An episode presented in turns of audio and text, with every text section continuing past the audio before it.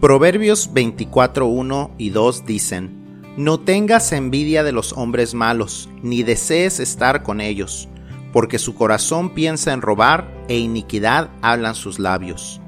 Feliz jueves y bienvenido al devocional de hoy.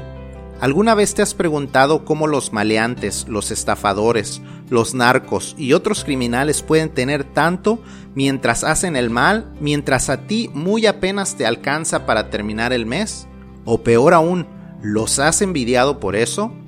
Estos versículos nos aconsejan a no envidiar a ese tipo de personas y más adelante en este mismo capítulo, en los versículos 19 y 20, nos describen la razón. Dicen, no te entremetas con los malignos ni tengas envidia de los impíos, porque para el malo no habrá buen fin, y la lámpara de los impíos será apagada. El malo, tarde o temprano, aquí en la tierra o en el futuro, tendrá su merecido, y su fin no será uno bueno y eventualmente, como la flama de una vela, serán extinguidos.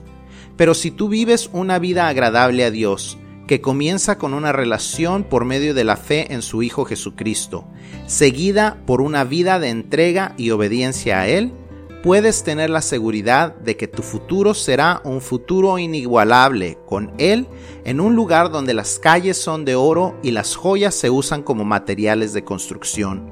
Pero aún mejor que todo eso será estar en la presencia del Dios del universo por la eternidad. No dejes que la envidia de los malos te robe el gozo que Dios te quiere dar. Que Dios te bendiga.